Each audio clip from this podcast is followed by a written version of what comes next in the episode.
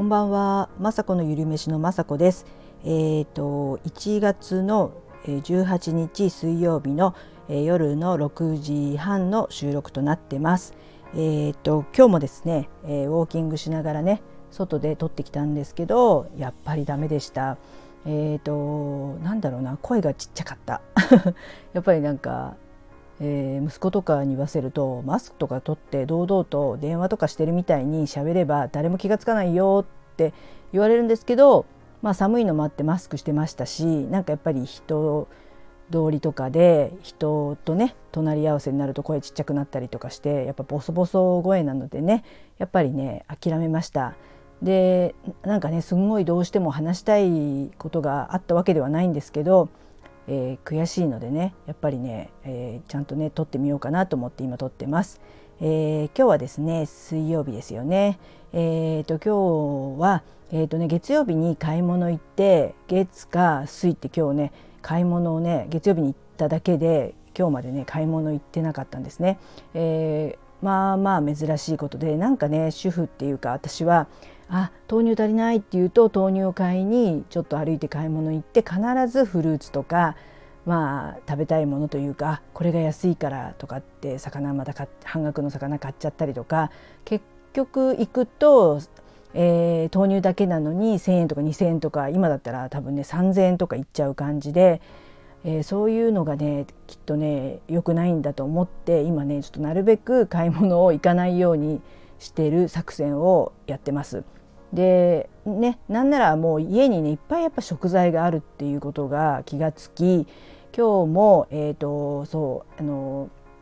乾物がねとにかくあるんで、えー、YouTube の方も、えー、切り干し大根と乾物のわかめと、えー、ツナ缶とかのねほんと備蓄のものでできる、えー、ヘルシーなサラダをね、えー、今日かな撮影したりえーと、もうねあのすごいねごちそうの YouTube を撮る料理動画では料理ね YouTube ではないので、えー、ヘルシーなね感じで要は備蓄のものでねできるので本当助かります。はい、で本当ね、えーと、今日はあと鏡餅をねずっとあのまだねあの食べてなくて、えーと今ってねこうちゃんとなんていうかなビニールでちゃんとねあの鏡餅の形になっててカビとか生えないしあのいつもね新鮮で食べれるんですけどなかなかねあの大きいのが3つあってそれを開けちゃうとねなんかお汁粉だとかなんか作らなきゃいけないっていうのがあって本当はねもうちょっと前に鏡開きしてあのお汁粉とかで食べたかったんですけど今日ねあのちょっと娘にね教わってトッポギが美味しいよっていうことでトッポギのね作り方を教えてもらってえー、初めてね鏡餅でトッポギを作りました。すごくね美味しくてびっくり。トッポギってねあのなんかそれ専用の棒のお餅じゃないとできないのかなとか勝手に思ってましたしなんかタレとかね買わなきゃいけないのかななんて思いましたけど全然うちにある、えー、コッチュジャンと、えー、なんだっけえっ、ー、とコチュジャンと豆板醤とあとね甘い蜂蜜はなかったんで普通にメープルシロップとかであとお酒とかお水とかあと醤油とかで入れてすごい美味しいトッポギができてこれは本当に、えー、太りたい人というかまあ別にお餅だから太るっていうわけじゃないんですけどすごくねあの美味しかったです。めちゃくちゃ辛くて甘くてやみつきですよね。で本当ビールにも合いそうですしちょっとね食べ過ぎちゃうとちょっと太っちゃいますけどあのコチュジャンとかも要は韓国の発酵食品だと思うので体にはねすごくいいですし辛いものはやっぱりね、えー、あのポッポポッポあの体も温まりますしすごく今日はねそういうまあ気になってた鏡餅も、えー、料理することができてよかったです。はい、あとは今日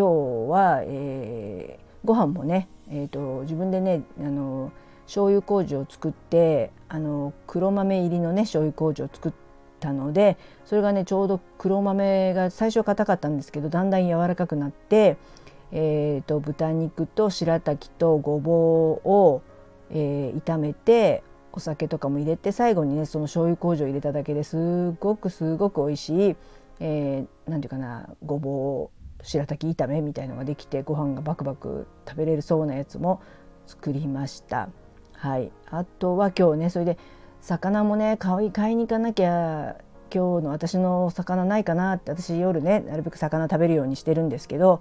まあ、冷蔵庫にね、えー、業務スーパーで買ってた、えー、すごくもう古い古い冷凍の、えー、塩サバのね大きなのが3枚もあってこれをねただ塩サバで焼いて食べようかと思ったんですけどあのそれをね冷凍のままあの頑張って切ってあの一口大に切って片栗粉つけて冷凍のまま、えー、揚げ焼きをしてでそこに、えー、残り物の人参とかピーマンとか玉ねぎをただちょっとね、えー、炒めてそこに、酢とか砂糖とか醤油とか、えー、お酒とかみりんとか入れて要は野菜の甘酢あんみたいな、えー、サバのねそういう何て言うんだっけそういう甘酢あんができて一つねあの美味しい食材もできて本当ねあの魚とかね買いに行かなくてよかったと思って本当にね結構下の方にもう一つ塩サバの冷凍がありました。あのそれもね半額のシールが貼ってあって私しばらくね多分買い物で行かなくても何日も過ごせる自信はあるんですけどやっぱりなんかパンがないとかちょっと豆乳がないとか言って買いに行くと余計なものを買ってしまうっていうね本当反省で、えー、あの備蓄というかねあのそういう乾物も結構あったり、えー、サバ缶とかそういうのもね結構ねあの下の方に入ってたりするので私の私が食べるのはしばらく買わなくてもいいかなっていうそのね息子とかが肉とか食べる分を買いに行けたらいいななんそのために行くのはね致しかなってかいやしょうがないと思うんですけどあの本当ねあの節約というかあのケチたりとかするのはねあの健康が一番の節約だと思うんであの栄養はね取りたいんですけどまずは自分のあの冷蔵庫とか食品のねあのそういう備蓄のところのものを使って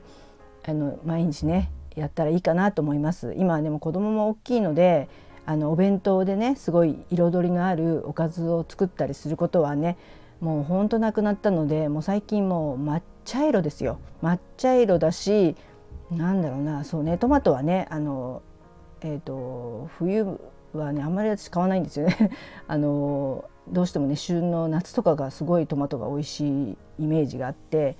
たまには買いますけどなのですごくね朝とかからもうね夜もそうですけど人参さんの色ぐらいしかないんですけどちょっとねその辺は反省というかね色合いも考えつつなんですけどやっぱあるもので作っていこうかなって今日もね、えーと、それをねあの散歩しながら喋ってたんですけど全然声がちっちゃかったので今撮り直してます。はいそんな感じで、えー、本当ね家で仕事してますと誰とも喋らないじゃないですけど喋りたくなります なのであの公園で今日ね一人で喋ってた怪しいおばさんになってたんですけどやっぱこう発信するってすごくあの、ね、仕事のための発信でもありますけどこうやってなんか自分で思ったこととかあこういうことをしてたんだなっていう自分のね記録にもなりますので、えー、とてもねあの楽しいです私はこういう配信が。でもなんかねあのやっぱり毎日配信となるとね、えー、なかなか大変なのでふとねこう時間が空いた時にいつでも撮れ撮りたいなと思ってます。はい、あとはですね私今今年からね始めたハテナブログの方なんですけどあのとりあえずね毎日配信してます。配信じゃなくてブログをね上げてます。ブログはねもっともっと何て言うかな意外にもあの敷居が高い低かった？敷居が低い？低いでいいのかな、えーと、意外にもねできて、あのー、文字打つのねパソコンではまだまだ遅いんですけど私携帯で打つのはね結構早いので携帯でパパパって書いてちょっと写真もね携帯のを使ってやれば簡単に上げれるのでそちらもね結構ラジオとかとかぶってる内容だったり YouTube のことだったりなんですけどそれもあのー、ね自分の日記みたいな感じで毎日、まあ、それもね今はあげれてますけどね忙しい家族家族のこととかあったり、えー、いろんなことがあるとねなかなかできない時もあるんですけどそれもね気軽に、えー、続けていけたらなと思ってます。ブログもねあとはなんか、えー、いろいろアフリアフリエイト？まで言えないとかねなんかいろいろ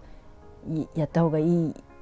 こともあるんですけどなかなかまだねそれに着手できてないんですけどおいおいねそういうのをちょっと勉強してあの少しでもねあのもう1円でもいいので収益が上がるようにね、えー、頑張っていけたらなと思ってますでもあんまり頑張らないと思います 楽しんでまずは続けていこうかなと思ってますはい最後まで聞いていただき、えー、今日もありがとうございました。まさこのゆるめしのまさこでした。